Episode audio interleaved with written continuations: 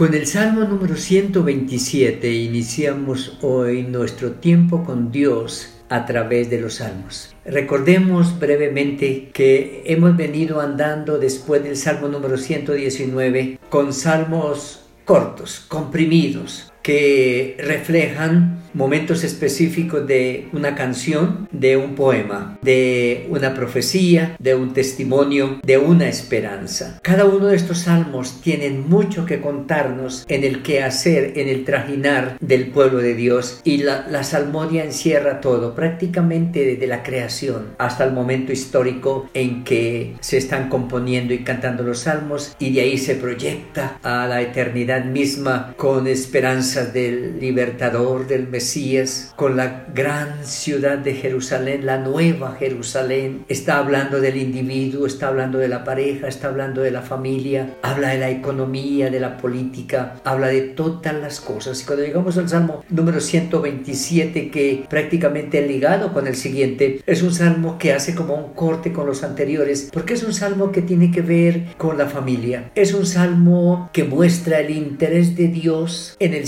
humano, pero un ser humano habilitado para encontrarle real sentido a la vida, para encontrar su real autoestima y a partir de ahí ser un ser humano habilitado para formar un hogar, tener una familia, construir una familia que perdure, que permanezca en el tiempo y que se proyecte. Y él comienza diciendo, muchas son las circunstancias y muchos los testimonios que podemos encontrar de haber tomado decisiones temerarias, de haber tomado decisiones en el tiempo incorrecto y nos hemos sentido afectados y otros han salido mal librados por esas malas decisiones de pareja, de familia, de carrera, de economía, en muchos aspectos de la vida. Y por eso este salmo inicia con una especie de condicional. Si el Señor, si, si Jehová no edifica la casa, y este término casa es un genérico, está hablando ah, de casa, de,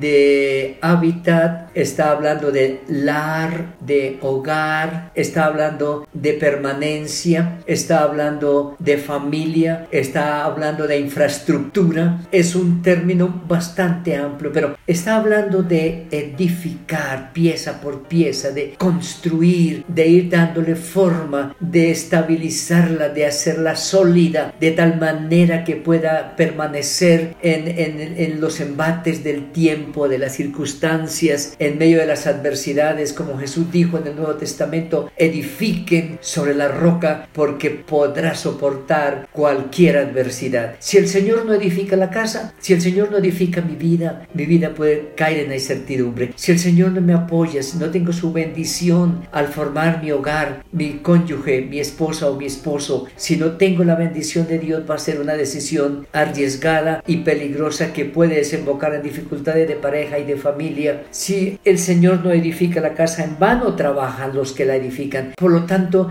no es un esfuerzo, no es una carga, no es una obligación, no es una lucha, es un caminar con Dios, es un pedir sabiduría, es un decirle que nos dé discernimiento para ir tomando las decisiones, dando los pasos seguros y construyendo poco a poco lo que será una familia estable. Si Jehová no guardara la ciudad, en vano vela la guardia. Las ciudades se componen de muchas casas. Está hablando de cómo va tomando forma. Dios tiene un plan para el ser humano, para la pareja humana, para la familia humana. Construye un pueblo que se llama su pueblo Israel en el Antiguo Testamento, su iglesia en el Nuevo Testamento, pero con base en estas familias estructuradas y temerosas de Dios, construye una sociedad y una sociedad construida con familias establecidas, temerosas de Dios, respetuosas, responsables, se podrá tener una familia, una sociedad, una iglesia fuerte, consolidada, que permanece que supera las dificultades, que siempre va adelante. Por lo tanto, dice, descansen. Ustedes no tienen que hacer esfuerzo, no necesitan madrugar ni trasnochar, necesitan desconfiar en el Señor. ¿Por qué? Porque hay muchos que han construido parejas mal construidas y por eso hoy casi no duermen bien. Muchas parejas madrugan en la mañana a irse a uno de los cónyuges porque la relación está tan mala que se va antes que el otro se despierte. Otros están llegando tarde en la noche, ojalá que esté dormido el cónyuge y los niños, porque la relación es una relación mala. Cuando una relación se construye fuera de la voluntad de Dios, viene el trasnocho, viene el insomnio, viene la carga, porque no es una pareja agradable que puede permanecer. Pero el salmista dice, eso si lo hacemos con el Señor, al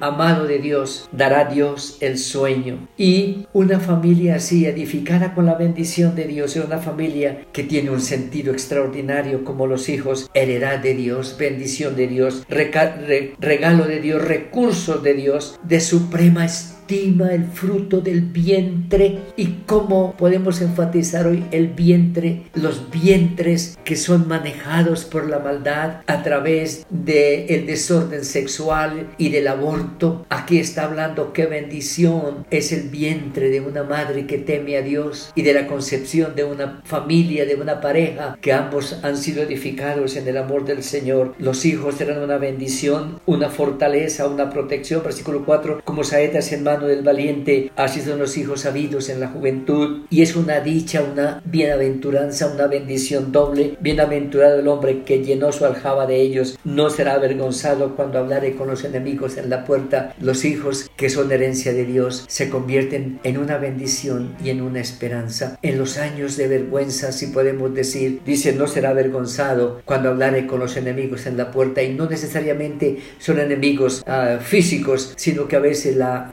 vejez la enfermedad, la soledad puede ser un enemigo para el ser humano, pero teniendo hijos, hijas, nietos, una familia extendida, le hacen la vida más agradable, más llevadera. Hoy es un día para agradecerle al Señor la familia, para agradecer al Señor nuestra vida, para pedir bendición para nuestros hijos, si están grandes o si están pequeñitos, que el Señor sea obrando en ellos para que al crecer formen hogares de acuerdo a la voluntad de Dios y permanezcan para siempre, amando la vida, cuidando la vida y proyectando la vida que este día sea un día extraordinario en nuestro caminar con Dios como personas, como familia, como iglesia, como su pueblo. Amén.